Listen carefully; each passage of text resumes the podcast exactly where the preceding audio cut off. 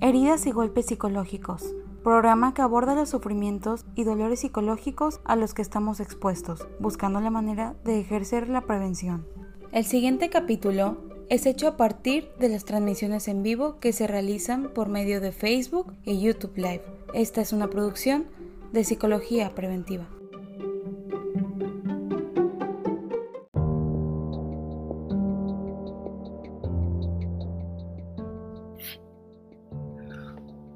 Hola, buenos días. ¿Cómo estás, Cintia? Hola, muy bien, muy bien.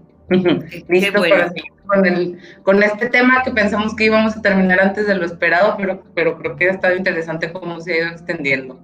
Sí, creo que sí, y de hecho yo pensaba precisamente en eso, no sé si tú eh, te pasó lo mismo que a mí, pero al estar hablando con el mediador, los abogados, el aperito, o sea, se abren muchas preguntas y, lo, y precisamente pensaba como cuánto, cuándo vamos a agotar este tema y pensaba que no, que no se va a agotar mientras siga siendo un problema tan recurrente y tan profundo y con tantas ramificaciones y está muy bien que lo estemos alargando, inclusive yo creo que es necesario como volver a, hacer transmisiones con, estos diferentes profesionales para que quede la información como más organizada o no sé, pero genuinamente ha estado como muy interesante y es, no dudo en lo absoluto que el día de hoy así también sea. Así es. Nos saludan por acá José Zamora. Hola José quienes vayan teniendo preguntas, comentarios, váyanos compartiendo y los, los vamos integrando a, al diálogo que vamos a estar teniendo el día de hoy. Así es, entonces, bueno, pues eh, vamos introduciéndonos a nuestros invitados, que bueno, de entrada ella es el aperito Astrid y fue, la verdad, ha sido un placer conocerte desde la transmisión pasada este Astrid, fue genuinamente como muy padre escuchar tus intervenciones y, encantados de, poder dialogar contigo y poner estos temas sobre la mesa. Sí, no, muchas gracias por la invitación. De hecho, este, recibí por ahí varios correitos electrónicos de la gente que nos, este, que nos estuvo viendo. Eh, preguntas, casos este, clínicos que, que tuvieron la valentía de abrirse este, porque este tema es un tema bastante fuerte, bastante complejo y personal, entonces la verdad de las cosas que agradezco a la gente que me tuvo la confianza como para compartirme su experiencia y decir, me sucedió esto, ¿qué puedo hacer al respecto? Estuve ahí en la semana contestando, este, los que no les pude contestar, bueno, pues aguántenme un poquito porque también tengo ahí una sobrecarga, pero este, yo creo que eh, el tema ha, este, ha sacudido un poquito a, propios y extraños y esperemos que el día de hoy, bueno, podamos resolver algunas de sus dudas. Así es. Y bueno, y también está con nosotros el, el licenciado y abogado Nelson, que también fue un placer conocerlo la transmisión pasada. Hola Nelson, ¿cómo estás esta mañana? Hola, muy buenos días, ¿cómo están ustedes? Muy bien, contentos de poder seguir esta charla y poniendo este tema sobre la mesa y difundiendo la información que hace tanta falta. Perfecto. Pues aquí estamos a la orden para responder preguntas y seguir interactuando para poder también aprender de ustedes de esa parte, ¿verdad? Gracias y pues un honor a ver si podemos aportarnos mutuamente y creo que definitivamente el diálogo interdisciplinario es algo que es muy necesario por todos los diferentes ángulos. Y entonces muchísimas gracias por estar nuevamente aquí con nosotros en esta transmisión. Y último, pero no menos importante, nuestro mediador y abogado Reynold. ¿Cómo estás, Reynold? Buenos días. Hola, Cristina, Cintia, Astrid, Nelson. Ya sé que no me pones al principio porque luego les robo el show.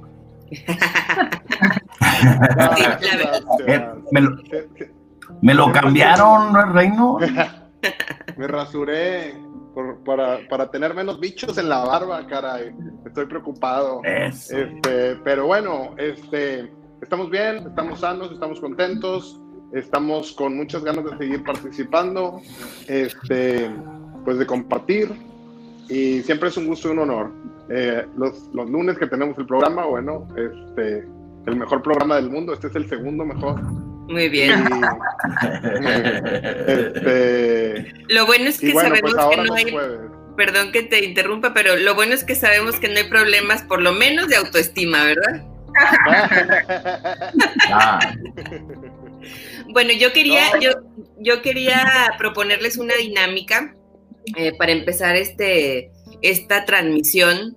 Eh, y no, no, me, no me refiero a una dinámica como un juego, sino que quería como, me quedé yo pensando en unas cosas sobre la, en la transmisión pasada y me quedé, me preguntaba con, en, con qué se habría quedado Astrid, Cynthia, Reynold y Nelson. Por una parte, o sea, como algo que hayan escuchado, como que les haya resonado un poco. Y dos, si a partir de eso o del diálogo pensaron en algo nuevo, ¿no? O sea, porque a mí me pasó eso y tengo como, por una parte, información que me resonó y que creo que quisiera volver a repetirla para el público, porque creo que es muy importante, y por otra parte, una reflexión a partir de todo el diálogo, pero no quisiera, este, eh, o sea, quisiera que también, también escuchar por parte de ustedes si hubo algo en particular que se les hizo como más importante o inclusive como información nueva o reflexión nueva. Mira, este, pues la realidad es que el solo hecho de sacar estos puntos a la mesa, al diálogo en general, eh, nos hace reflexionar más. Este, licenciado Nelson y yo, pues más desde la perspectiva jurídica, yo desde la perspectiva de negociación y mediación. Generalmente, como veíamos la vez pasada, este tipo de abusos eh, se dan por gente muy, muy cercana y entonces terminan siendo cosas que, que al arreglarlas descompones otra cosa y entonces tienes que ver todo como un sistema. Y me claro, mucho algo que dijo la licenciada Astrid, y fue que son cosas muy duras, que son cosas muy pesadas y que nosotros mismos tenemos sentimientos y no somos ajenos a ese tipo de problemas en nuestra vida, en nuestra familia, en nuestras cosas. Y entonces tenemos que ir a limpiarnos. creo que algo que, que los abogados deberíamos hacer más es precisamente tomar terapia y pienso que todas las profesiones deberían de tener asesores legales porque van por la vida este, dando instrucciones o, queriendo hacer las cosas más con buena voluntad que con, que con conocimiento real de causa. Me pareció también súper interesante desde la plática anterior y la plática que estuvimos preparando este programa, este, tú y yo, como muchas de las cosas que para mí eran pues, bastante obvias, a ti te parecían fantásticas y te parecían súper novedosas. Nunca habías oído de algunos de los términos. Y entonces, pues, estamos haciendo bien, eh, eh, la primera parte de la, del planteamiento es precisamente ese, necesitamos trabajar en nosotros. Pero el punto es que todos necesitan trabajar en ustedes, en, cada quien, y pues estar cerca de gente multidisciplinaria que nos ayude a tomar mejores decisiones y nos ayude a estar mejor. Claro. Totalmente de acuerdo. Sí, saben que a mí lo que me llamó mucho la atención fue eh, que algunos usuarios ahí referían pues haber sido víctimas eh, de un ataque sexual, pues seguramente de algún familiar directo, que, que, es lo más común. Pero lo que me llamó mucho la atención es que este, el asunto lo, lo hicieron menos, o sea, no pasa nada, alejaron al agresor. Y en ese sentido me pongo a pensar, ¿cuántas personas que fueron víctimas de un abuso sexual parte ya sea de un familiar o de un vecino, de alguien cercano a la familia, que nunca ha tenido un tratamiento en este aspecto y ha querido hacer eh, su vida de una manera normal. Sin embargo, sabemos que a la larga este aspecto influye mucho porque el comportamiento que tiene con su pareja, supongamos a la hora de, de, intimar, siempre tiene algo que ver. ¿Por qué? Porque probablemente pues ya, ya ella, tiene un, trauma en ese sentido y le cuesta mucho trabajo desarrollarse. sí. este, entonces, ¿cuántas personas no habrá así que fueron víctimas y que no, han sido tratadas, no han recibido esa ayuda psicológica para que puedan superar ese, ese aspecto y que eso les impide realizar una vida plena, al menos, este, ya con su familia o en matrimonio, porque eso, esa parte es importante de tener ese apoyo, ¿no? Claro. Sí, totalmente. Y nada más como agregar como las consecuencias a largo plazo, como yo les comentaba, que me ha tocado muchas veces trabajar con pacientes que han sido víctimas de abuso en su infancia y que, y que ahora como adultos son mis pacientes, no nada más están las consecuencias en la cama. O sea, puede estar, o sea, sí puede haber inhibiciones o, o cosas en la cama, pero también puede ver en la autoestima, en tu autoimagen, en tu seguridad, o sea, hay consecuencias de muchos tipos y muy variados y muy diferentes de caso a caso. Eh, digo, nada más para complementar un poco lo que decías para y seguir haciendo conciencia, ¿no? Sí, sí, sí. Una agresión en general, una agresión sexual en este punto, eh, va a tener repercusiones más allá de la sexualidad, es lo que dices. Es, Exacto, y al, y al revés también, ¿eh? O sea, puedes haber sufrido un ataque violento no sexual o, un insulto o un maltrato o una negligencia y que nada consecuencias en la vida sexual. y que tenga consecuencias en la vida sexual exactamente. O sea entonces claro porque somos un todo. Exactamente sí. Y pero bueno. pensemos en que la sexualidad es más amplia que la sexualidad genital ¿verdad? Es, claro claro. también como este compartir humano con otros y que pues sí, un abuso definitivamente se mete, en, se mete en los vínculos, ¿no? Y no nada más en el vínculo con el, con el abusador, sino con, con los vínculos. Con todos. Con la forma de dar y recibir amor, te refieres cuando dices vínculo, ¿no? Así es. Bueno, retomando un poquito lo que dice Cintia este, y metiéndonos al contexto legal, que aquí tenemos a los dos abogados, la semana pasada o antepasada este, fue condenado a prisión precisamente un este, instructor de gimnasio que tuvo una novia ah. y en la cual filtró este, unos videos sexuales y unas fotografías. Y gracias a la ley Olimpia, eh, pues él no se salió con la suya y esta eh, mujer pudo limpiar por ahí un poquito su imagen y recuperar un poco también la tranquilidad que le había quitado el, el estar expuesta, porque al final del día, bueno, pues eh, cuando están en posesión de nosotros, las fotografías o los videos pues son de nosotros, pero una vez que están subidas a internet, pues es de dominio público, ¿no? Y es muy difícil poderlas bajar o poderlas quitar. Entonces, esta ley, pues por lo menos es un avance bastante importante en México este, para la protección precisamente de, de la intimidad de las personas, sobre todo, bueno, pues eh, en este caso, desafortunadamente, pues de las mujeres. Y este, podrían, perdón que interrumpa, pero ¿podrían explicar a qué, cuál es la ley Olimpia? Sí, bueno, esta ley.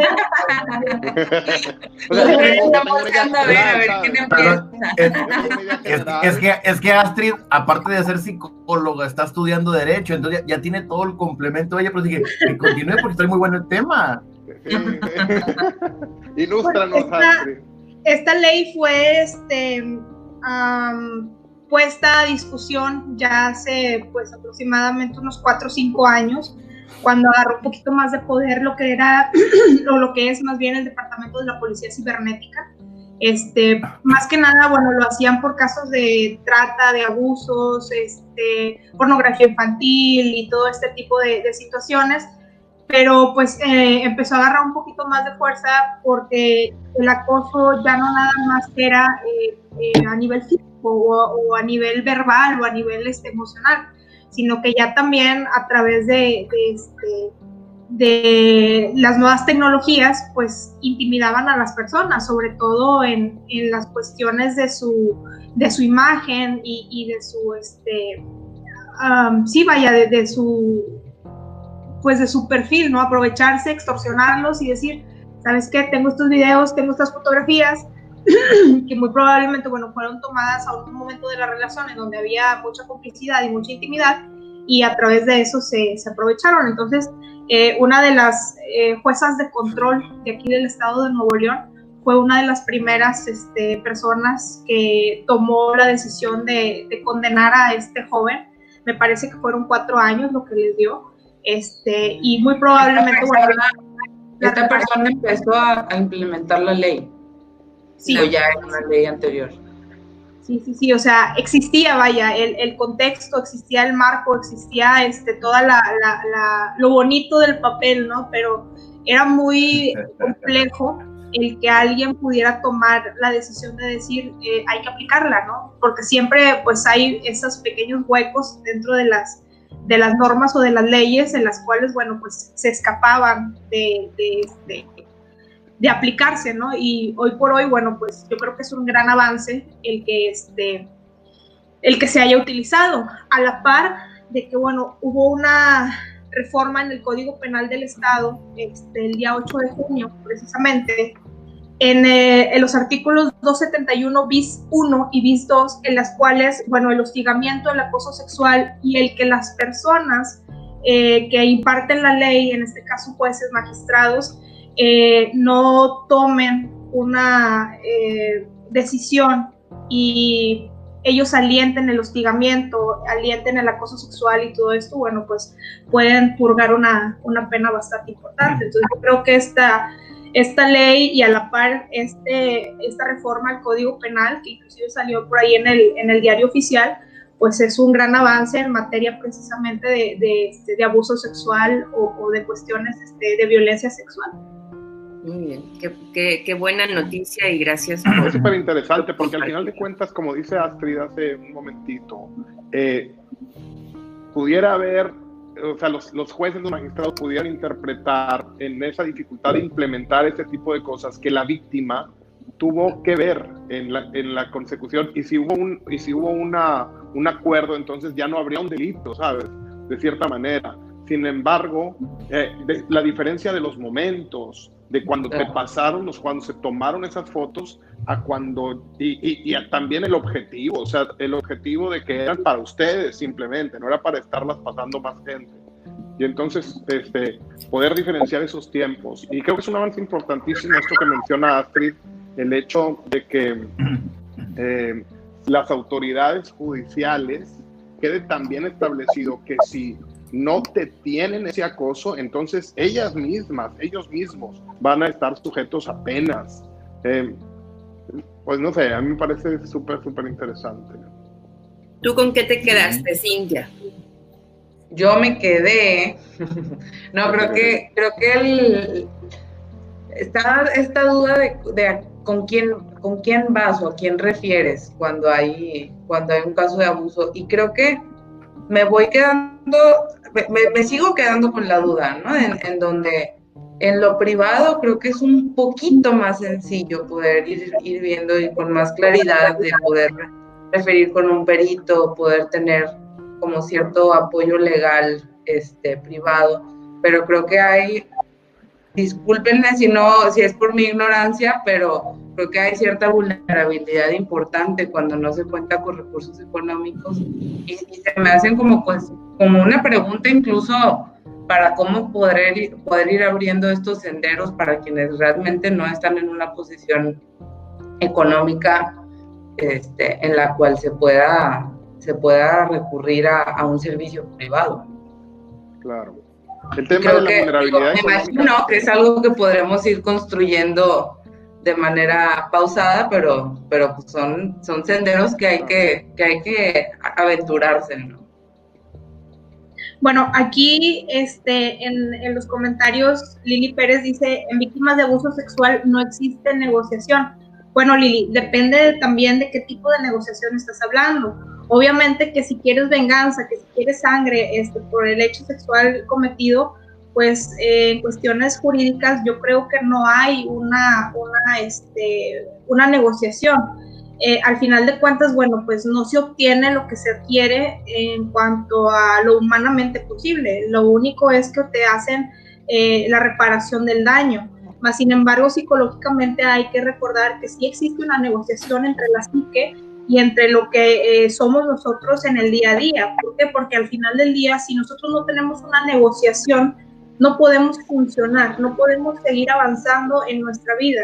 Y es donde empieza eh, una serie de conflictos y es donde empieza ya una serie de, dinámicas que no somos capaces de, sobreponernos o de, o de poderlo este, llevar. Entonces sí existe una negociación, ¿Por qué? Porque tenemos que negociar entre el dolor de, la humillación, el dolor de que traspasaron nuestras este, eh, pues fronteras personales eh, en cuanto a el qué dirán, en cuanto a sentirnos vulnerables nuevamente. Entonces, bueno, es, depende obviamente de, qué tipo de negociación estás hablando. Te digo, lo jurídico no hay, no hay ni para abogados, ni para Ministerio Público, ni para peritos, lo único es que se tiene que esclarecer y llegar a las últimas consecuencias.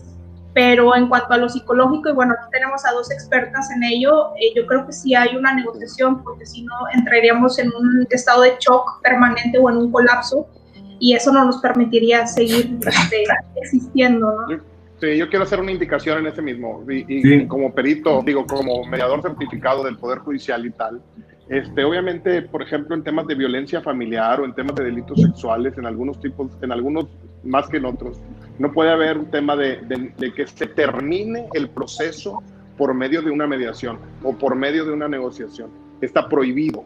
¿sí? Y, y creo que la intención de esa prohibición, de cierta manera, es el que dos partes que están en demasiada desventaja una respecto de la otra no podrían negociar. ¿Sí? O sea, ¿cómo va a negociar una persona con su abusador si le tiene miedo? O sea, pues, o, o sea, lo mejor que puede hacer es huir al final de cuentas. Ahí sí. yo lo quiero intertraer sí. con lo que yo me quedé y creo que es sí. como, para mí sí fue como muy impactante o muy importante, creo, hasta, sí, el, el escuchar la obligación legal que tiene la familia de denunciar un delito sexual.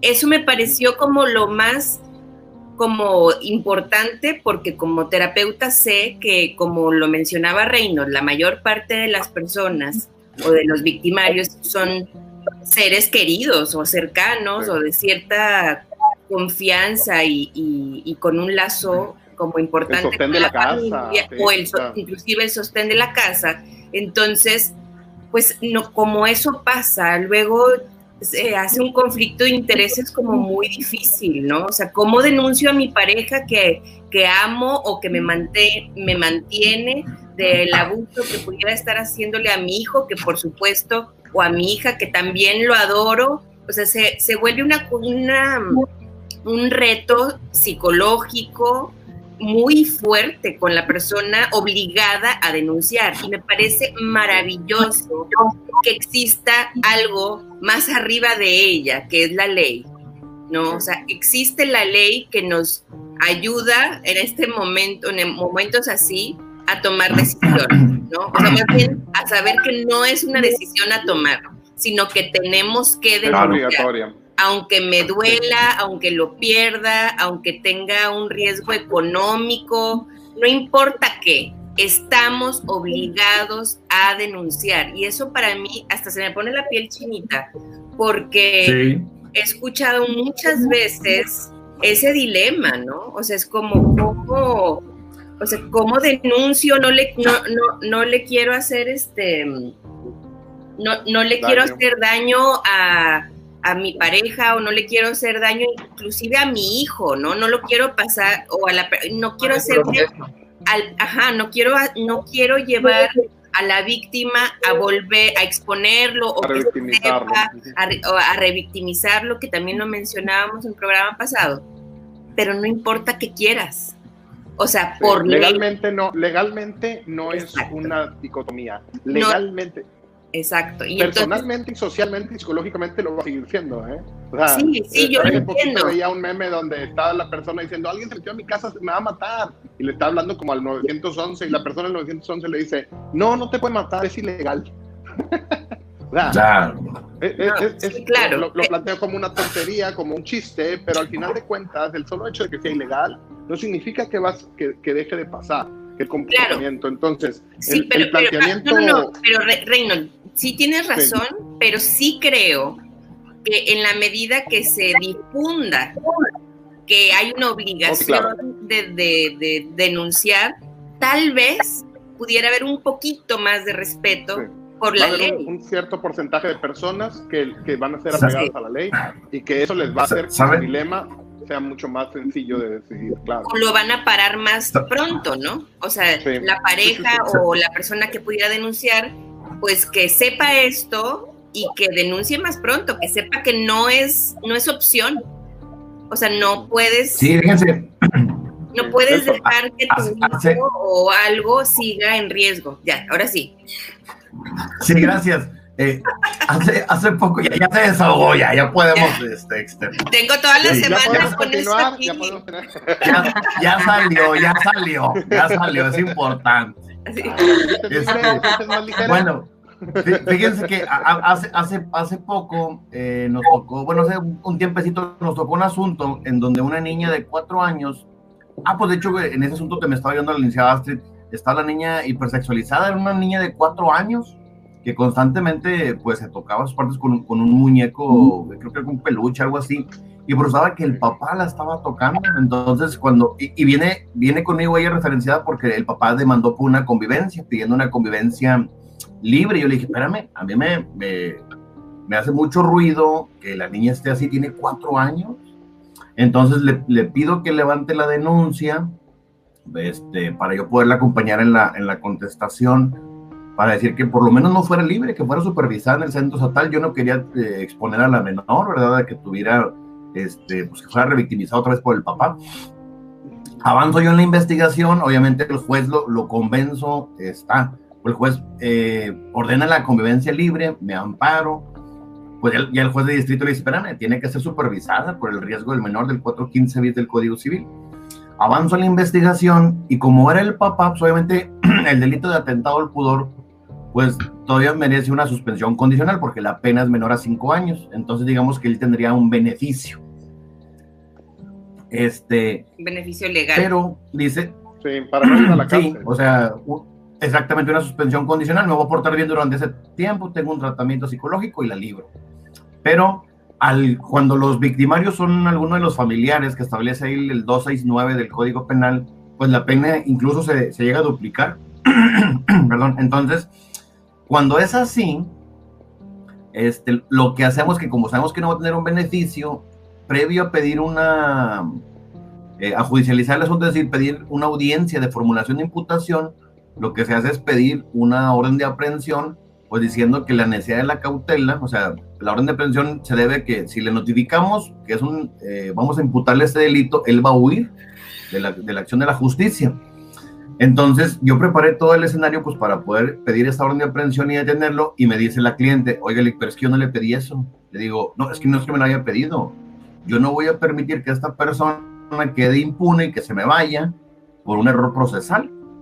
Me dice, no, pero es que, es que si usted lo mete a la cárcel, ¿quién me va a dar para la pensión alimenticia? Le dije, eso pasa a segundo plano, hay programas municipales, programas estatales donde le pueden ayudar lo importante es que la niña ya no sea víctima de un, de un abuso sexual.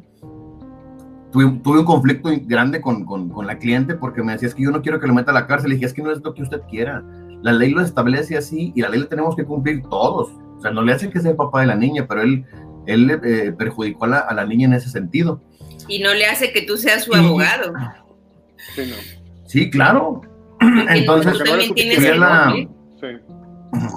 claro, entonces en, una de las entrevistas, porque llevaban a la, niña en la entrevista a la unidad de investigación con una este, asesor de, de, la Procuraduría de los Niños, Niños y Adolescentes, y la niña eh, de repente, espontáneamente refiere dice, no, es que el, el, monstruo que me hacía daño, pues ya no, ya no me hace daño, ya se porta bien. Este, pues resulta que la, que la cliente pues estaba llevando por fuera lo llevaba a la niña a centros comerciales para que se encontrara con el papá y tuvieran esa convivencia, no obstante que yo peleándome acá en el juzgado y en amparos para que no, no la tuvieran evitando un riesgo. Y al final de cuentas, la, la cliente me revocó, este, me dijo, no, yo, usted no está haciendo lo que yo le pedí, le dije, no, es que no es lo que usted me pida, es lo que legalmente se debe de hacer y yo no voy a permitir que en mi conciencia quede que por culpa de usted la niña pueda ser víctima otra vez, tiene cuatro años solamente. Bueno, y terminó por revocándome en ese asunto y dije, bueno, qué inconsciencia de la persona, ¿no? De, la cliente, de yo tratando de hacer lo que legalmente se puede, lo que probablemente otras víctimas estarían felices de, lograr, de poder este, integrar una, investigación y en su momento este, obtener una orden de aprehensión. mientras ella le interesaba más el tema económico, como comentaba hace rato, Cristina, en donde dice, bueno, ¿y luego quién va a dar para la pensión alimenticia? Quisiera comentar algo, mira, eh, vinculándolo con lo que comentaba hace rato este, la, la, chica que dice que no se puede negociar. Y, y, es cierto, o sea, lo que dice el licenciado Nelson es cierto, la ley dice que no se puede negociar. Ayer precisamente estábamos tomando un curso de la fiscalía virtual con el licenciado Mauro Zacarías, que, que es el líder de, de la implementación de la, de, la, de la fiscalía virtual, que además está dando muy buenos resultados. Un saludo si es que nos llega a ver. Este, y él hablaba de tres niveles de atención. Eh, un nivel en el que es solamente una asesoría. Estamos hablando de que la gente va a ir pensando que va a presentar un delito o a iniciar una investigación para un delito.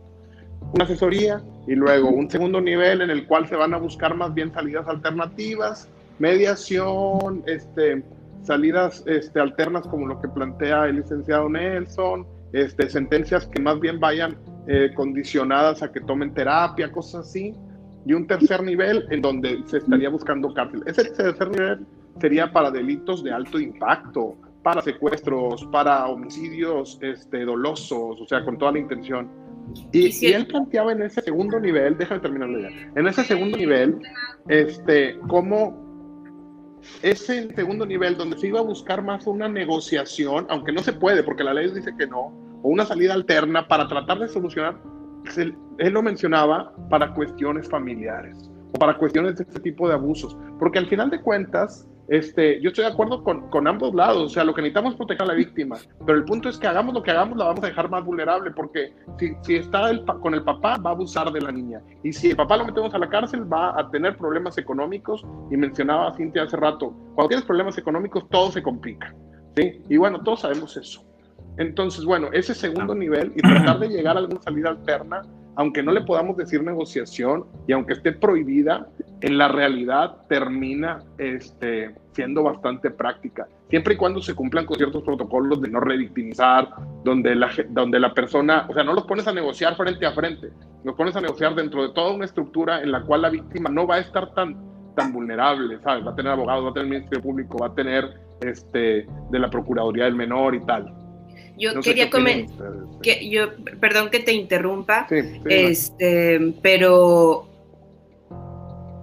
una es que se emocionan un poquito, ay, con todo respeto, y empiezan a hablar de términos legales muy rápido, y para okay. uno que es totalmente ignorante, me quedo como, a ver, ¿de qué están hablando? Entonces, hay que recordar, Perdón, no, no, está bien, está bien. No, no, los quiero y, y, y todo, y, evidentemente son súper expertos.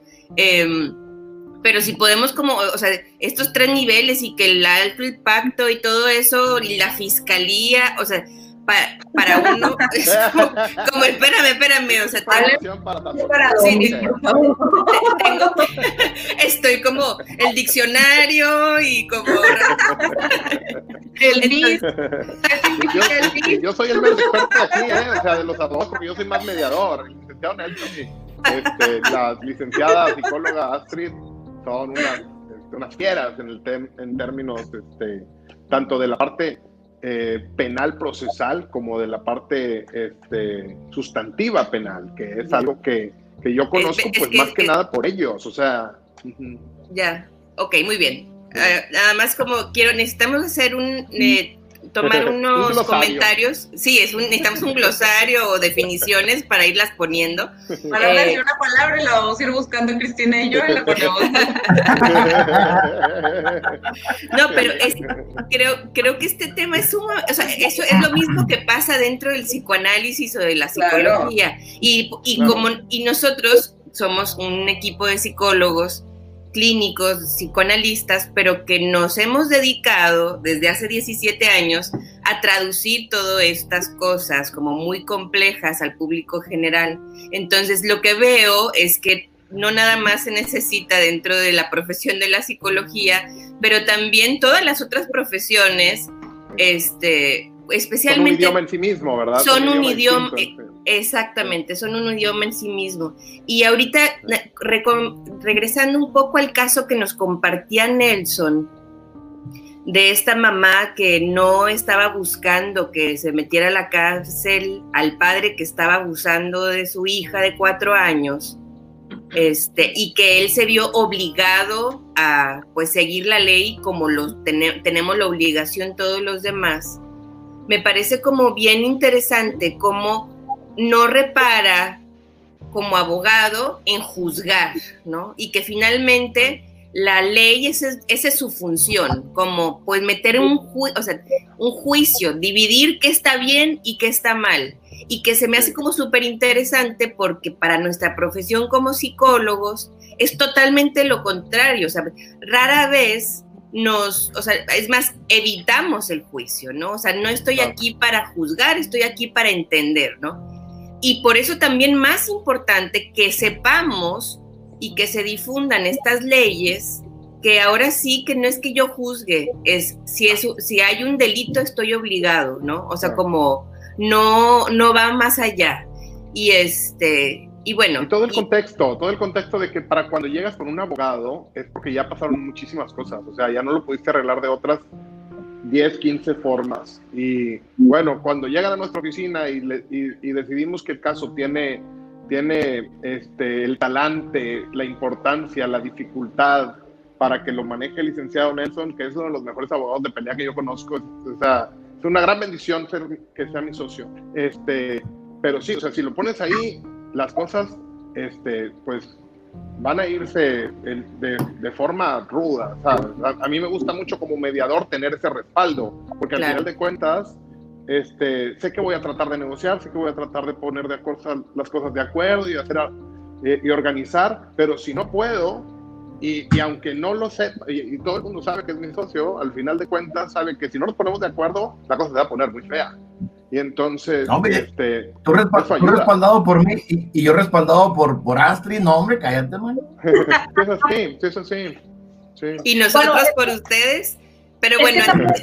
Dejen, creo que es mucho o tiene mucho que ver el deber ser, este, porque llegan a nosotros mucha gente que ya trae eh, un poquito formulada la, la idea de, de, hacer alguna un planteamiento legal, a veces por venganza, a veces para obtener este poder o inclusive para este pues amedrentar al otro, ¿no? Eh, me he topado yo este, profesionalmente hablando con esas situaciones en las cuales, bueno, coaccionan y aleccionan a los niños para decir, es que te hizo esto, es que te hizo lo otro, y de repente los recibes y al momento de, la historia y platícame qué pasó, y bueno, yo por lo menos utilizo mucho el modelo de, muñequitos sexuados de, este, del manual moderno para que ellos mediante el juego saquen esa, esa información y de repente no concuerda y de repente te dicen eh, o utilizan un, un, lenguaje muy elevado en el dictamen que te están presentando, pero no así en el menor que te está narrando la historia.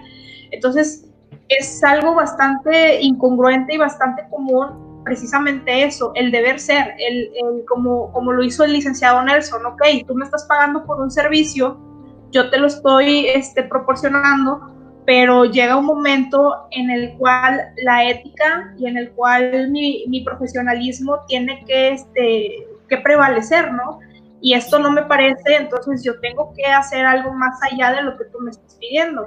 Ya no va a quedar en mí, ¿sí? Y desafortunadamente, bueno, como dice este, aquí la, las personas que me están escuchando, sí es algo que sucede en el día a día y a veces uno como profesionista en, esta, en esta parte de la acción legal te quedas como que, bueno, ¿y cuáles son las repercusiones para las personas que intentaron hacer esa, este, esa formulación, ¿no? ¿Por qué? Porque, bueno, pues a lo mejor el señor sale de la cárcel por la situación de que no se le compraba el delito, pero y la persona que hizo todo el drama y todo el teatro y toda la, la, este, la, la idea maquiavélica de, de, la situación y sobre todo lo que a mí me llama mucho la atención y es algo muy preocupante, el, el moldearle la, las ideas y el moldearle el pensamiento a un niño sin que haya repercusiones es algo que pues sí de escalofríos, ¿no? Porque es muy común, es muy, muy común. Eh, y bueno, pues eh, perdón, abordando un poquito el, tema de, las cuestiones de los delitos sexuales, eh, En abril hubo 197 denuncias por delitos sexuales en la Fiscalía este, de aquí del Estado de Nuevo León y se incrementó en mayo el eh, 24% con 245 denuncias. En abril fueron 82 denuncias por abuso sexual. De esas, eh, de esas denuncias, 56 denuncias fueron por violación. ¿Sí? Y bueno, pues de esas 56 denuncias por violación, en mayo subió un 27%. Si me puedes pasar esos datos, los puedo poner para que queden ahí en el video porque me parece súper importante. Porque además de lo denunciado, ¿estás de acuerdo que debe de ser la punta del iceberg? O sea, no, porque obviamente, sí, dale, dale. Esto es eh, algo eh, unas gráficas por encima de los demás delitos, estupro, atentados al pudor, etcétera, etcétera. Porque eh, el, después de, lo, de, las violaciones, perdón, de las 56 denuncias que hay por violaciones, hay 32 carpetas abiertas por acoso sexual. ¿Sí? Más todas las que no denuncian. Exactamente. Eh, hubo un reportaje por ahí, no recuerdo si fue de, Milenio o del Norte, pero mencionan que Nuevo León está encima de la tasa nacional. En, en, violencia familiar hay 312 casos en el estado de Nuevo León, 163 a nivel nacional.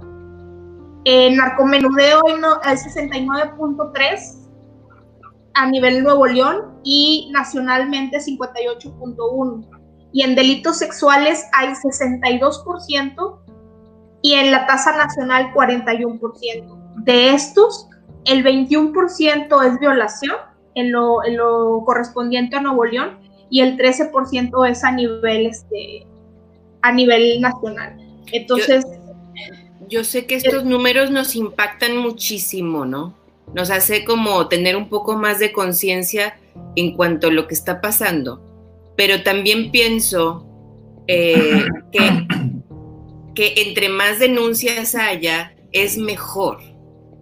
O sea, es, como una cosa ahí como, obviamente no queremos escucharlo, ¿no? Y, de eso que se haga tanto tabú alrededor de este tema, porque yo, o sea, no queremos saber que existen miles de casos.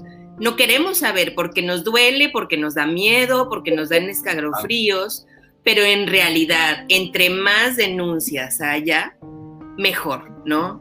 Y, y no sé, o sea, y es importante y es nuestra obligación legal, así como la cumplió el licenciado Nelson, denunciar y detenerlo y hacerlo público. Sí. Estos, estos datos, ahorita que los está dando la licenciada Astrid, este, me hace también entender o pensar que la facilidad de poder presentar denuncias en el Estado, o sea, eh, el solo hecho de la, de la fiscalía virtual, que se pueden presentar denuncias desde tu computadora, desde tu teléfono, sin tener que exponerte, sin tener que salir, sin tener que exponerte a, a la pandemia, este, pues hacen una posibilidad muy importante que no está en otros estados. Entonces, bueno, es cierto lo que dices, o sea, son números que no queremos oír porque podemos confundir que la no denuncia significa que no haya delitos, o sea, mientras no estamos midiendo algo, no existe ese algo, salvo que sí existe, solamente que no se puede ver. Y si no se puede ver, pues no se puede atender, no se puede, em, pues, regular, no se puede resolver. Es mucho más fácil de... Sí, yo insisto, son, o sea, los, es como los conflictos psicológicos o los problemas con tu pareja. O sea, son como las cucarachas. Si te haces menso y dices como que no está pasando, te van a invadir. Entonces tenemos que, tenemos que hacer algo al respecto. No podemos hacernos mensos. O sea, si no, esto nos va a atropellar como nos ha venido atropellando mucho tiempo. O sea, el abuso sexual es demasiado, demasiado frecuente demasiado. Y estos números... normalizar. Sí, claro. Y, y, es, tan, es mucho más frecuente que estos números, que en, en sí mismos los números nos impactan porque son muchos. Pero es, el abuso sexual es muchísimo más frecuente que eso. O sea, yo, por ejemplo, en mis 17 años de terapeuta, les decía, o sea, he atendido muchos casos y muchas personas han vivido un abuso sexual y ninguno de ellos denunció. Ha denunciado. Ninguno. Entonces, ahí yo me quedo pensando como, pues entonces, ¿cuántos son? Ahora, de ahí se decide algo bastante importante, Cristina, y es un tema que traen muy de moda, desafortunadamente, pero que la gran mayoría de las personas, incluidos los eh, fiscales, incluidos eh, gente que imparte este, justicia, no lo sabe o no lo detalla, los feminicidios, ¿sí? Eh, el año pasado, este, en, el, en, el, 2019, aproximadamente entre el 70 y el 80% de los homicidios que hubo en, a nivel nacional fueron varones, ¿sí? Eh, el otro 20%, 30% restante fueron mujeres. Eh, ¿Qué diferencia hay en, en, estos homicidios? Bueno, que los homicidios en varones fueron por discusiones, fueron por problemas de dinero, fueron por ajuste de cuentas, fueron por este, situaciones un poco más ligadas al, al crimen organizado, etcétera, etcétera. El otro, el, el otro porcentaje o, o, el porcentaje de mujeres fue un feminicidio. ¿Qué, eh, ¿Qué hace que se configure el feminicidio? Uno de ellos, el acoso laboral, el acoso sexual, las violaciones, los celos y el que la persona o la pareja intente eh, apoderarse física, moral, emocional, psicológicamente de, de, la persona, ¿no? En este caso, bueno, de las mujeres. Entonces, esa es la diferencia de un feminicidio a un homicidio. Entonces, de repente hay, eh, no sé, este, una situación de eh, una pelea conyugal, este, por dinero, por, este, no sé, X cosa, y hay una situación que se escapa de las manos y fallece la mujer. No, es que fue un feminicidio. No fue un feminicidio, estaban luchando por una situación familiar que se salió del contexto, que se salió de, del control y falleció una de las personas. ¿Sí? ¿Por qué? Porque a lo mejor no les alcanzaba el dinero para el mandado, porque los niños este, se portan mal, por lo que sea. Entonces, esa es la diferencia. Y también es la diferencia en cuanto a las condenas, en cuanto a las cuestiones em, de, de procesales que hay eh, en, los juicios. Entonces, ¿a qué voy con esto? Que sigue siendo el, los delitos sexuales o el poder sexual una de las, de las situaciones en las cuales eh, hay violencia y hay muerte en, la gran mayoría de, del sexo femenino en, México. Entonces, eh, muchas de, de, las personas que ven las noticias tan horribles este, como la persona esta que, que degolló y, y, peló y todo esto a su pareja en Ciudad de México, que se están exagerando. No, no es que estén exagerando ahí la realidad de las cosas es que fue un feminicidio porque aparte de que fue con saña y aparte, de que fue con dolo, y aunque estuviera en, en, el influjo de las drogas y lo que sea, lo hizo conscientemente porque ya traían una situación de pareja, fue por poder, no fue por otra cosa, fue porque ella ya no aguantó y él tenía que poner un, un hasta aquí y un tú eres mía, por así decirlo. Yo creo que estás, o sea, me, encanta porque estás poniendo un tema gigante sobre la mesa que necesita ser abordado.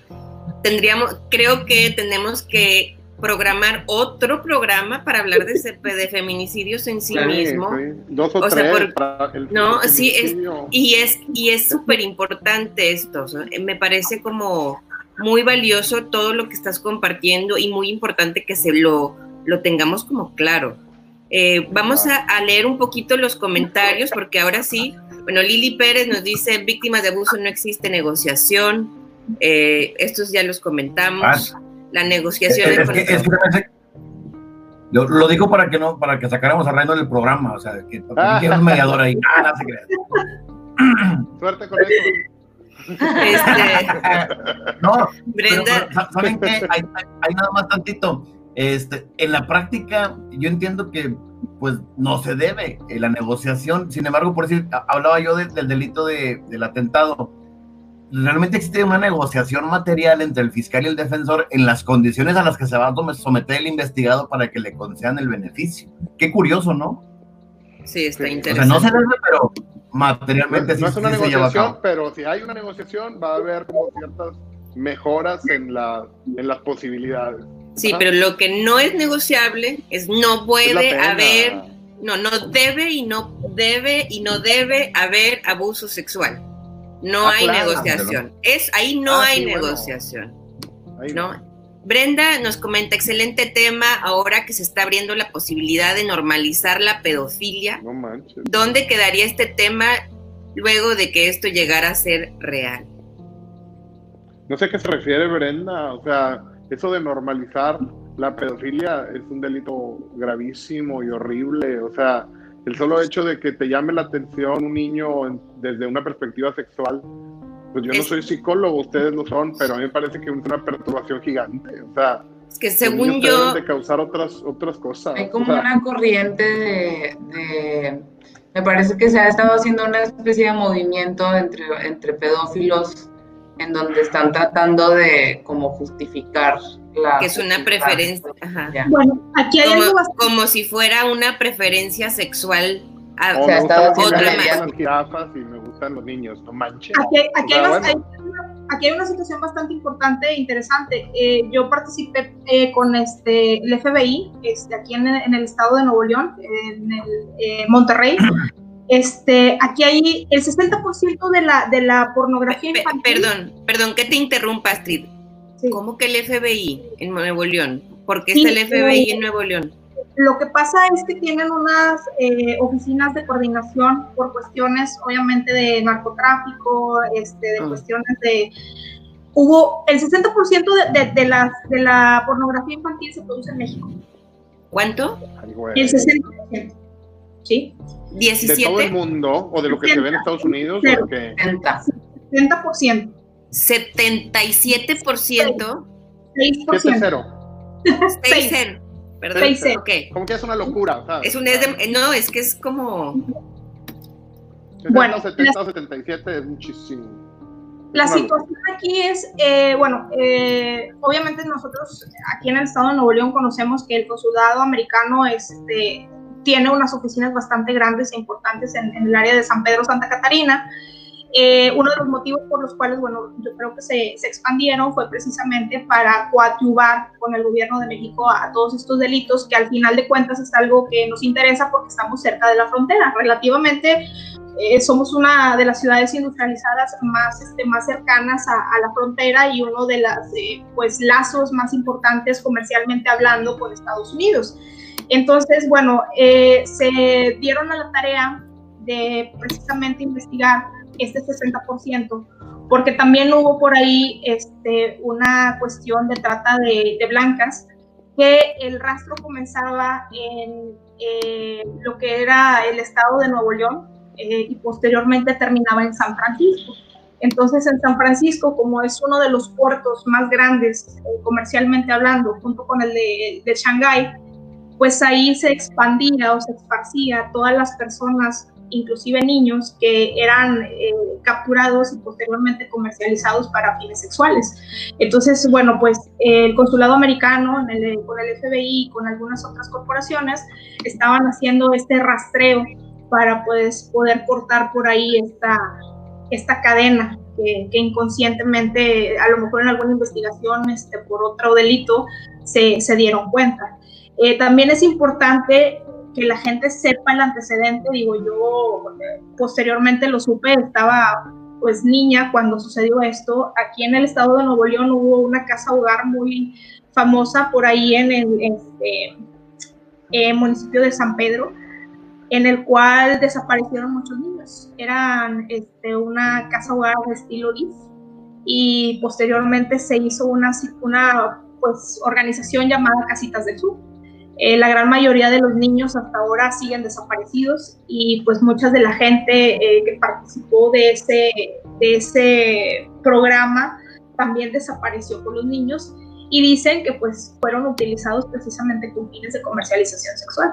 Unos de ellos, bueno, los tenían localizados por allá del estado de Veracruz y que estaban este, en, una, en una cadena de, de pedofilia. Entonces, eh, ahí es un tema bastante extenso, es un tema bastante eh, complejo. De hecho, bueno, el licenciado Reynolds y el licenciado Nelson no me dejarán mentir.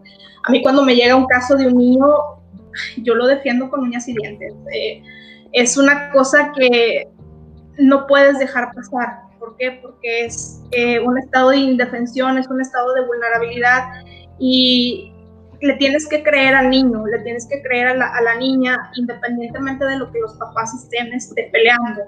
Entonces, muchas de las veces, la gran mayoría de los abogados se van por esa parte de, bueno, ¿cuánto me va a pagar el papá? ¿Me va a, ¿El juicio me va a convenir o no me va a convenir? Eh, yo lo que he visto con con estos abogados es precisamente eso, que persiguen algo, eh, un deber ser y una ética como la que yo persigo, de, independientemente de lo que surja, bueno, es proteger al niño, ¿no? quería, quería, comentar algo para entretejer un poco. Em, ahorita estás hablando de unas cosas que, o sea, son muy difíciles de escuchar, ¿no? Y también el abuso sexual que pudiera estar pasando en nuestras casas es algo difícil de escuchar. Pero a veces cuando lo escuchamos ya como te robaron a un niño y se lo llevaron en cadena de pedo, o sea, se, se escucha más como fuerte, ¿no?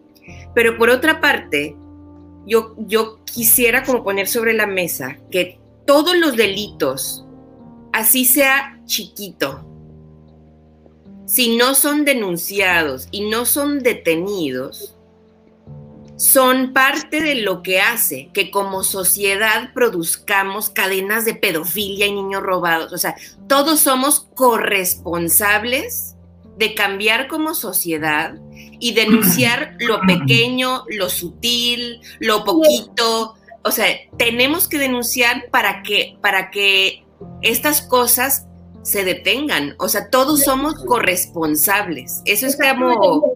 Eso es muy importante, Cristina. ¿Por qué? Porque no denunciamos para fines estadísticos, no denunciamos para hacer un número más, aunque la gente así lo crea. Tienen que saber y entender que para hacer una jurisprudencia de la Suprema Corte de Justicia, tiene que haber cinco casos documentados para que esto sea eh, algo probado por el sistema de justicia y que trascienda más allá de un número, de un caso, de un estado, de una familia. Entonces, si ustedes no denuncian, nosotros los que estamos este, en el sistema de justicia, justicia peleando y tratando de que esto se lleve a más, no vamos a poder este, hacerlo solos. Tienen que saber que, bueno, eh, el año pasado, antepasado, se conformó una este, em, organización, una, un consejo que se llama CIPINA. CIPINA eh, es el que lleva a la Corte Interamericana de Derechos Humanos los casos de los niños que no han sido atendidos correctamente, llámense golpes, llámese violación, llámese negligencia, llámese como se llame. Entonces, mientras CIPINA no tenga en sus manos documentado, jurídicamente hablando, psicológicamente hablando, socialmente hablando, el caso del niño, el caso del niño no trasciende y por eso nos encontramos muertos, por eso nos encontramos este, atados, por eso nos encontramos en situaciones paupérrimas. ¿Por qué? Porque no denunciamos. Necesitamos denunciar, no como fines estadísticos, sino para que nos puedan ayudar a que nosotros hagamos algo más para poderlos proteger. Entonces sí es algo bastante eh, fuerte esto del, movimiento MAP, que no es nada más este, la, este, la, pedofilia, sino también es la pederastía, es la ebefilia, todo lo que son los, filios eh, en cuestiones de, menores es algo bastante grave.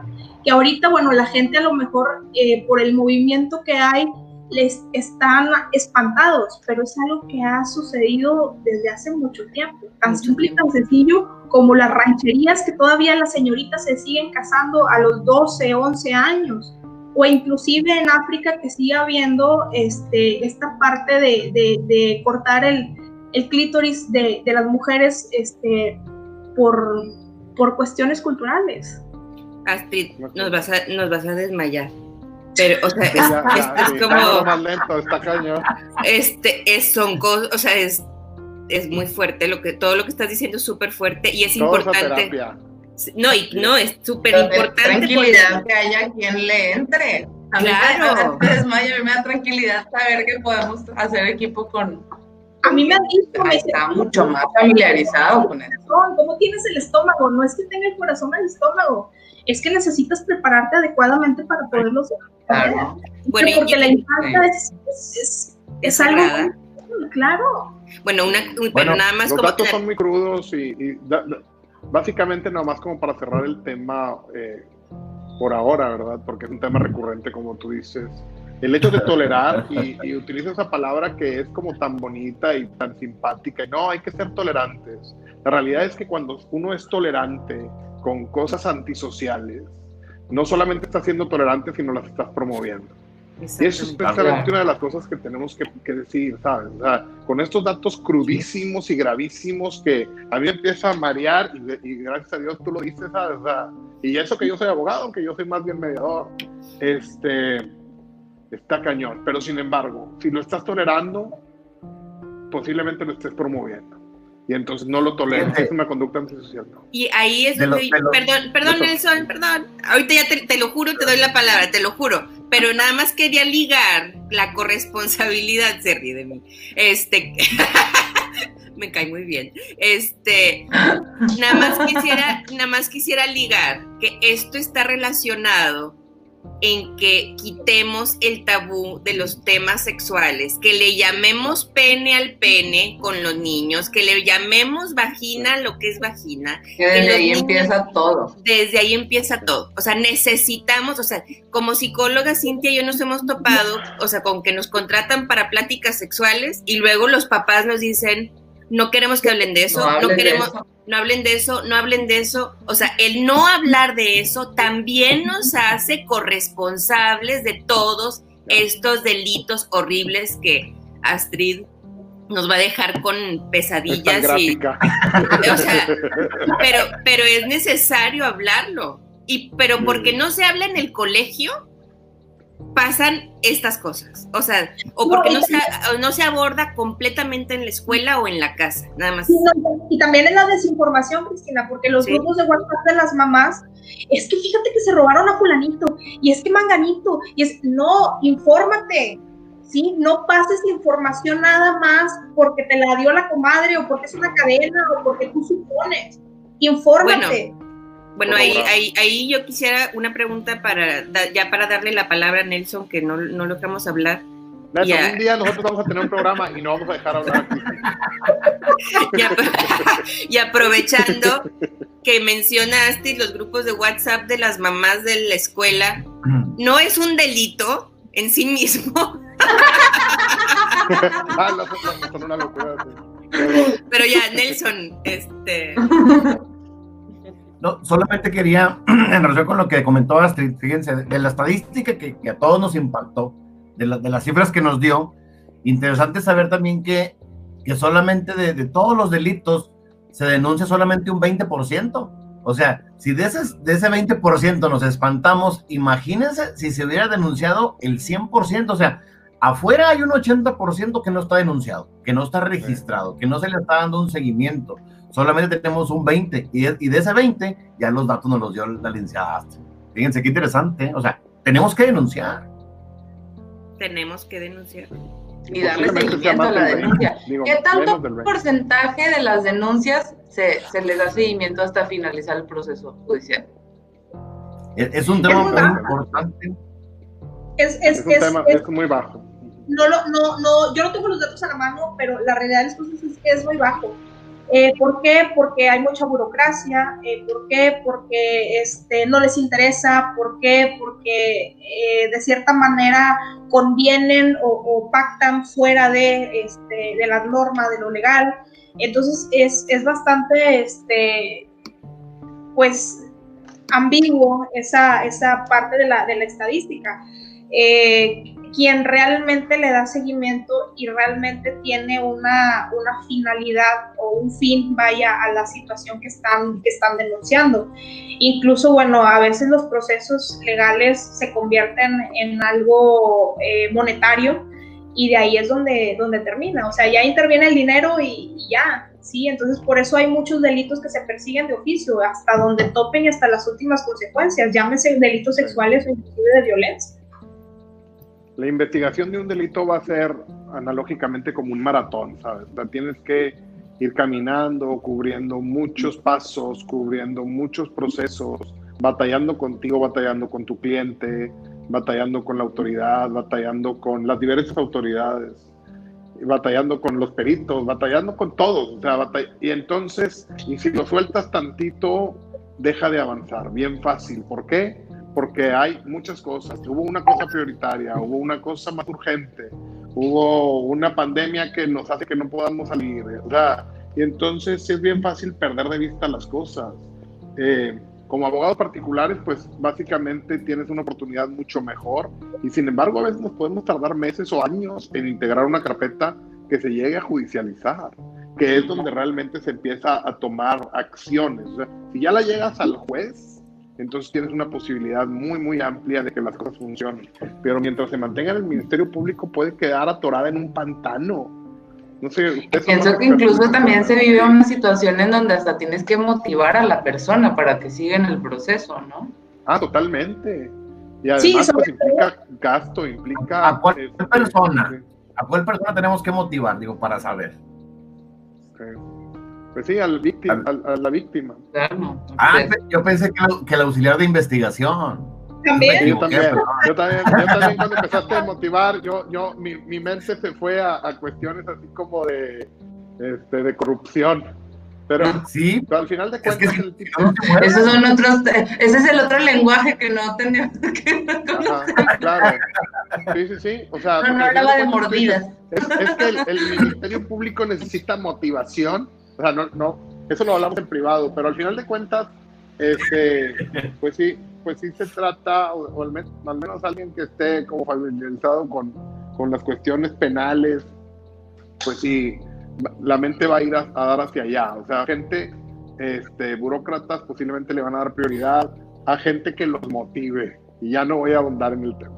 Aguas, porque lo, perdón, perdón, pero aguas porque lo que no se ponga a la luz nos hace corresponsables de que siga no, no, sucediendo. En nuestros casos vamos con todo. Pero pues, Pero fíjense, en, los delitos eh, que tocado de los de atentados al pudor, cuando son acusados algunos de nuestros eh, clientes, pues procuramos, primero, pues obviamente los, dirigimos con CONACES para que les haga una evaluación realmente si, si fue o no fue el cuate responsable. Y si trae un perfil, bueno, pues hay que someterlo a, a, un tratamiento, ¿verdad? Para que pueda él, este, pues salir adelante con ese problema pero en la gran mayoría de las ocasiones ese tipo de, de, denuncias son inventadas y, y, es un tema bastante, bastante delicado porque lo que se busca por, por, parte de las víctimas siempre es una cuestión monetaria. Hay unas condiciones que deben de cumplir para que el, el investigador tenga un beneficio, pero siempre sale a relucir el tema monetario. Es decir, la víctima dice, bueno, ¿y cuánto me va a dar?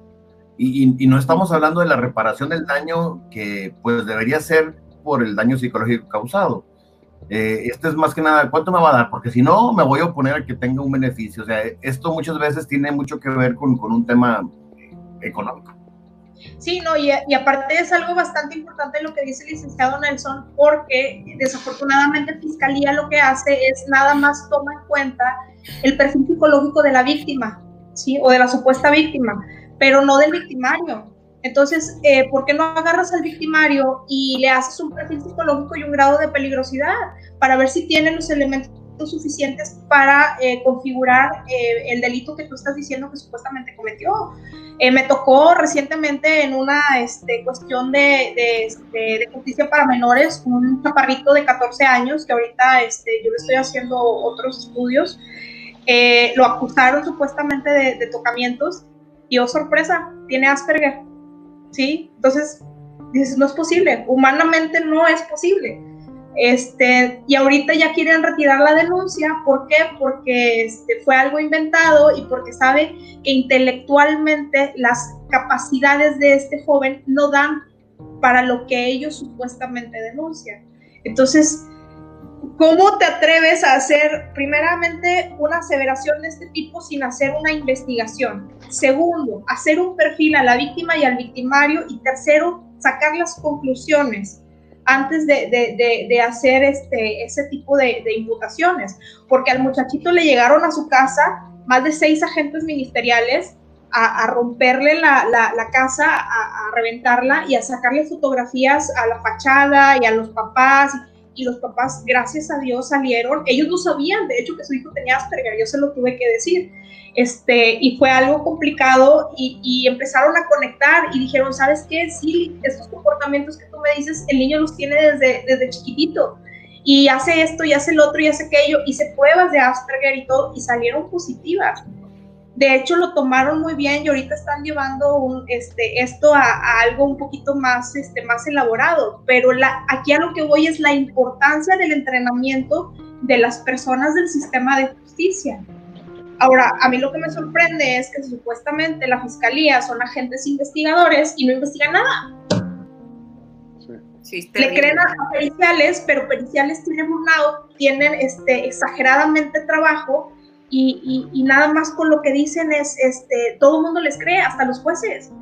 Inclusive cuando yo iba a, a, juicios me dicen, es que tu palabra no vale porque eres un perito pagado. Precisamente porque me están pagando, te estoy diciendo el diagnóstico y te estoy diciendo y utilizando el DSM-5 y el CIE-11, donde dice que la persona ta, ta, ta, ta, ¿dónde está el tuyo? Sí, si no te pagan, no, o sea, nadie te hace un peritaje, sino, o sea, bien hecho si no te pagan, porque la cantidad de trabajo que es es, absurda y la cantidad de conocimientos que necesitas es muy grande, entonces luego que y gratis. el, pues, material, el, material, para nosotros como, como psicólogos es muy caro, una prueba nos llega a costar hasta 5 mil pesos. Claro. Los muñequitos sexuados cuestan un montón. Pero bueno, vamos a, vamos a ver los comentarios de la gente. Este, Rosegov nos dice que inconsciente señora, así tenía yo un caso, pero cambiaron de casa. Bárbara Leal, un saludo para ti, querida amiga. Eh, culpable la mamá del abuso de su hija, qué pena y así muchas. La verdad es que sí, ese es el problema, que, que son muchos casos, que es lo mismo que comenta Irene. Desafortunadamente esto sucede más común de lo que pensamos, pues el, licenciado Nelson ya no lo dijo, o sea, de lo denunciado solamente es el 20%, o sea, falta 80% más, este que no ha estado denunciando y que nos hace corresponsables a aquellos que no hayamos denunciado. Lili Pérez dice, en eso me refería a la no negociación, licenciado Nelson, creo que eso lo comentaba cuando, cuando nos comentó. Cuando estaba comentando. Ajá, sobre el, caso donde tú tuviste que llevar a, a más el, el, caso, ¿no? Dice también Lili Pérez, que además ella también es perito y también le mandamos a ella un, un abrazo este, dice, porque el hecho está y por ende el daño también. Rosegov dice, yo sí entiendo a los términos legales, llevé derecho familiar en la maestría de terapia familiar, pero bueno, digo, qué bueno que entiendas, pero necesitamos como... Nosotros no, todos, claro, no todos, no todos llevamos Es algo bien interesante, claro, cuando pasas de cero a uno, pues eh, se abre el panorama gigantesco pero cuando ya vas en 5 o 6 de una escala de 10 de conocimiento, cada vez tienes más dudas. Cada vez que sabes más, sabes que sabes menos, porque estás más consciente de que, de que, los datos son casi infinitos, ¿sabes? entonces, bueno, qué padre que, que, en la maestría hayas tomado terapia familiar y, derecho familiar, súper valioso, este, ya no estar en cero, que es básicamente como lo que estamos tratando de hacer en este programa, ¿sabes? sí, y, este, que la gente tenga un poquito de conciencia o bastante conciencia. Y es que la verdad es que todos necesitamos especialistas porque nadie puede ser especialista en todo, ¿no? Entonces, y eso es algo que tenemos que como comprender siempre. José Landaverde pregunta, se dice, ¿se pueden hacer preguntas? Pues se pueden hacer. Esa es una pregunta. Esa es, una pregunta, pero eh, digo, lo, difícil es el tiempo, ¿no? Que se nos va acabando y hay muchos comentarios que tenemos que, que darle su lugar. Lili Pérez Luna dice, excelente tema, faltan de abordar muchos conceptos, veracidad del, del menor, SAP, síndrome de alineación parental, perfil de la víctima, del, del victimario, el daño psicológico, acompañante victim, a ver, ayúdenme. Victimológico. Gracias. Este, entre otros, sí, eh, Lili, totalmente de acuerdo, esto está muy difícil, ¿no? Este, si tienen preguntas, también las pueden mandar al correo de, de, de, la perito Astrid Rodríguez. Ahorita les ponemos. tenemos intención, obviamente ahorita por cuestión de tiempo, pues ya se nos acabó. Pero platicando fuera de, la cámara, eh, en la organización del programa, la licenciada Cristina y yo, tenemos intención de hacer un, eh, pues varias de las preguntas más importantes que han salido en los diferentes programas para hacer cápsulas chiquitas de tres minutos, de cinco minutos contestándolas. Entonces, mándenos preguntas y obviamente no van a tener la contestación inmediata, pero sí vamos a tener una oportunidad. Eh, tenemos que ya sentarnos a, empezar a hacer esto como parte de un proyecto que puedas quedarse ahí y que no tengas que aventarte todo el programa para ver la respuesta. Este, los programas pues a mí me gustan mucho, pero sin embargo a veces lo que se está buscando por una persona es una cosa muy concreta. Muy específica, claro. Giselle Montemayor nos dice, no sé de qué están hablando, acabo de ver este video y desde el primer segundo ya me interesó. Este, está el título aquí arriba. Giselle, gracias por, por tu comentario. Dice, estoy muy interesada en ese tema de normalizar la pedofilia porque sí creo que puede suceder y me gustaría que hubiese un manejo de ese tema si nos pudieran dar herramientas para detección y prevención. Pues este es el cuarto eh, de eh, la serie, ahora sí que de abuso sexual, entonces Giselle, el cuarto de la serie de dos, iban a ser dos y ya llevamos cuatro. Sí, exactamente. Este, Giselle dice, gracias por tocar este tema, me gustaría saber el nombre de la psicóloga que trabajó con el FBI, eh, pues es Astrid Rodríguez, y aquí, bueno, ahorita pongo Ahí les dejamos un correo, en un momento se lo volvemos a poner. Exactamente, Brenda dice el simple hecho de saber que los pedófilos se están organizando para ser aceptados, para ser vistos como un gusto normal sobre la sexualidad, está de miedo. Totalmente de acuerdo. Hay que se organicen para agarrarlos conjuntos y meterlos a la cárcel. Y pues, sí, estoy de acuerdo, Reynold, y también, o sea, pero también nosotros como sociedad completa también tenemos que organizarnos, porque nos hacemos mensos y nos hacemos de la vista gorda de tantas cosas y tendríamos... Más que, nada de ser vistos para, de, ser, de organizarse para ser aceptados, yo creo que se están organizando para brincarse lo que legalmente se les viene encima, porque es con el movimiento MeToo y ya muchos de ellos o han muerto o están condenados. Entonces lo que están haciendo es preparando una nueva normalidad de estas prácticas sexuales para que no se les persiga jurídicamente es decir, este movimiento es una respuesta a ciertas introducciones de la ley. ¿Cómo se llama? Dijiste. Eh, empezó todo esto con el movimiento MeToo, con este, ah, la compra de los productores, músicos, todo esto.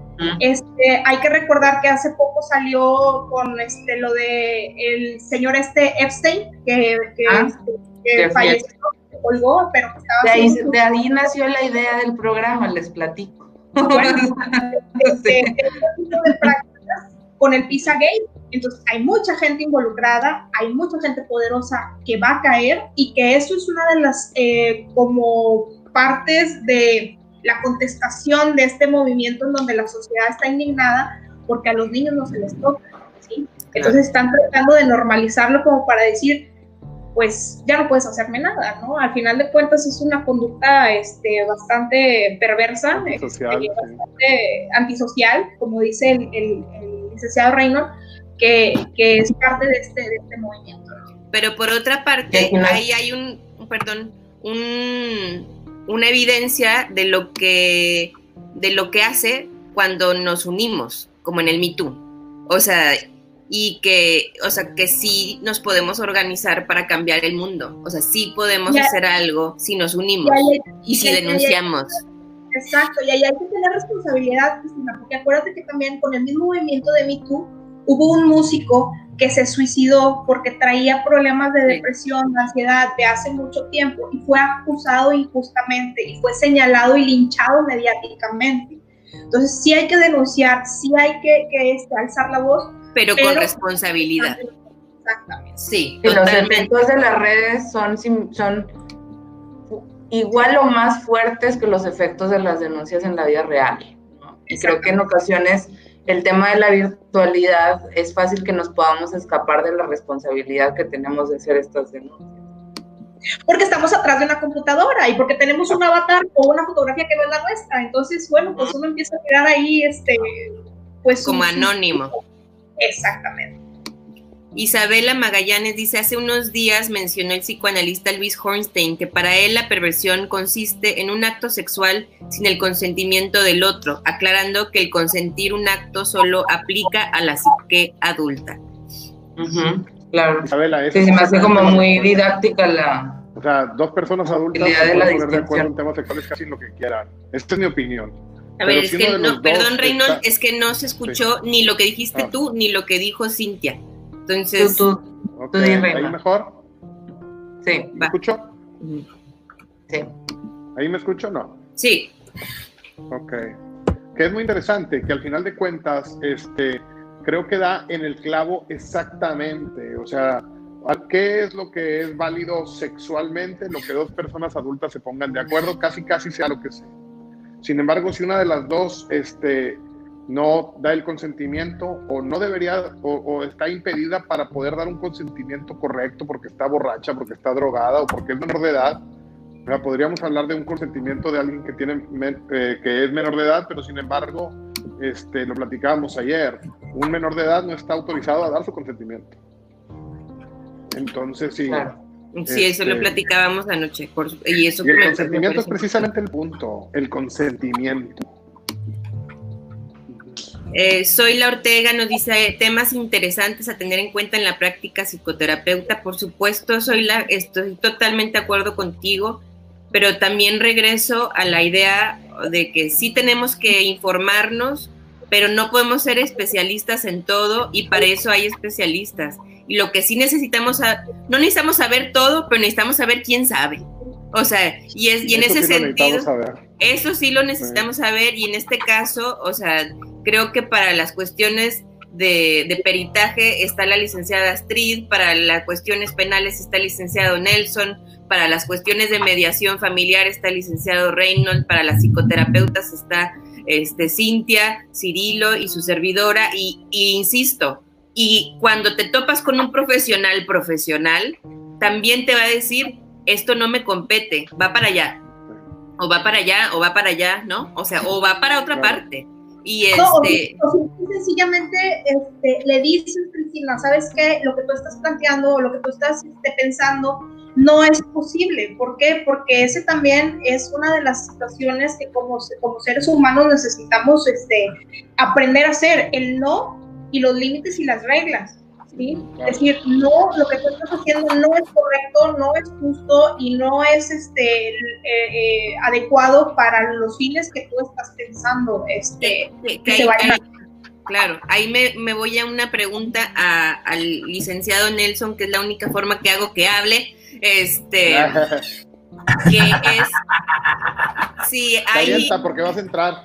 Pregúntale, si habla. Sí, ahí, ahí voy si es, si yo estoy exenta de, un delito, si no sé.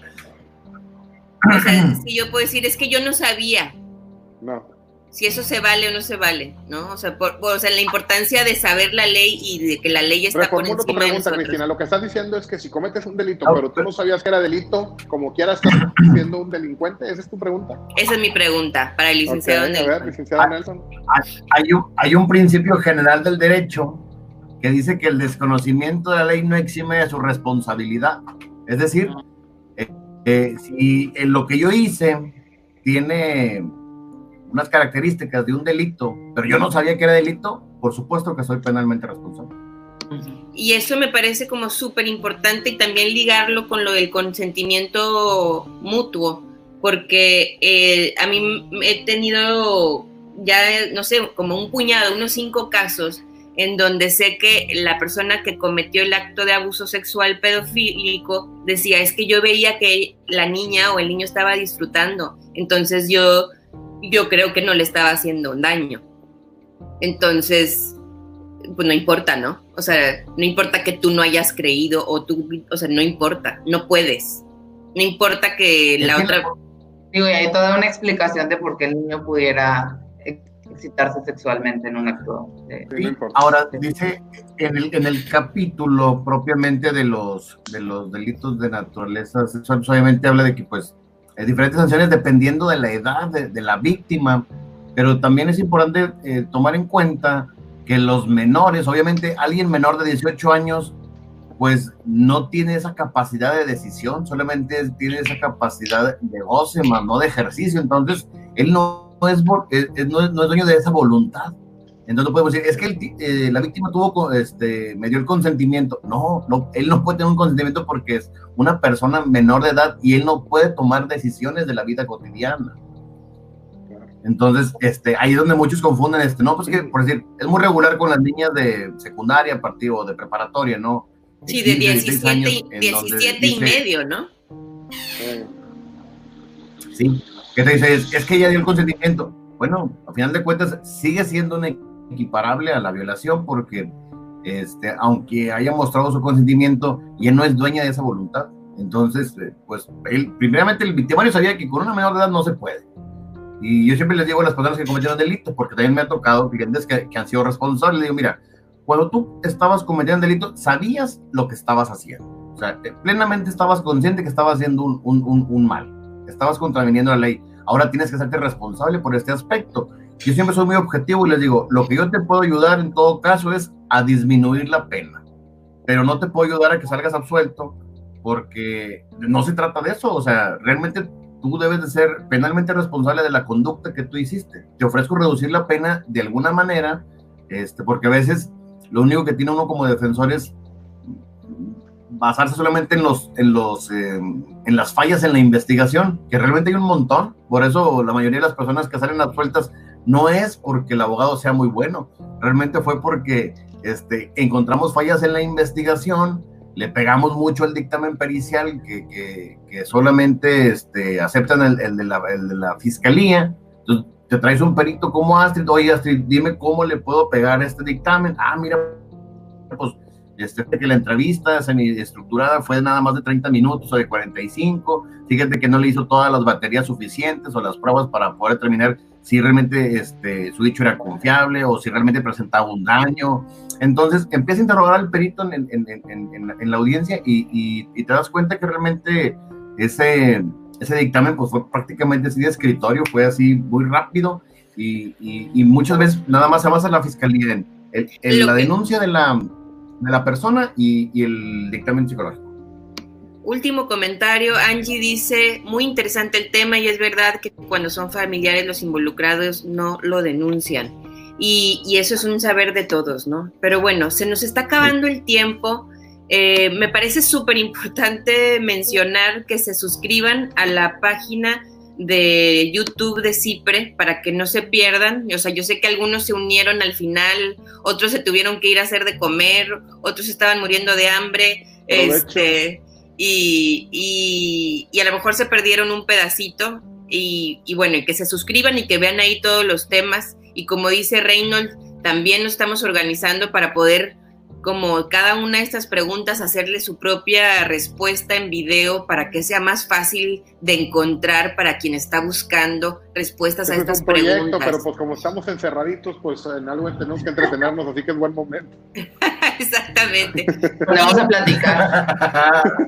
Además que es este es, es indispensable, es nuestra responsabilidad hacerlo, ponerlo sobre la mesa estemos encerrados o cuando nos suelten, si es que nos llegan a soltar. Pero bueno. Imagínense lo que se está gestando. Sí. ya no me oyes. Entonces, bueno, vuelvo a dejar aquí este, los datos de Astrid. Creo que por acá tengo los de Reynolds. No sé si me vuelves a compartir los tuyos, este Nelson, porque se me perdieron por aquí. Si me los puedes compartir en, un, en el chat. Y estos son los teléfonos de CIPRE para la atención psicológica. Entonces ahí va. Reynolds, CIPRE, que somos Cintia y yo. Eh, el de Reynolds sí lo tengo, me falta el de Nelson, pero bueno, creo que aquí está, Nelson, gracias. Este, para que puedan, si alguien necesita, pues alguno de estos conocimientos vuelvo a repetir, no necesitamos saber todo, necesitamos saber quién sabe, ¿no? Y, y en ese sentido creo que es como indispensable. Y aquí están también el de Astrid. Y bueno, pues se nos terminó el tiempo, eh, tenemos que pasar a otras cosas y, bueno, y despedirnos. Ya ni siquiera les voy a dar la palabra, sonrían y digan así. Porque si no nos da una hora y media. Esto es como un abuso. tortura. Estamos poniendo la ley. como tortura. que sigan bien, un abrazo. Igualmente, bonito día. Gracias a todos. Gracias. Hasta luego.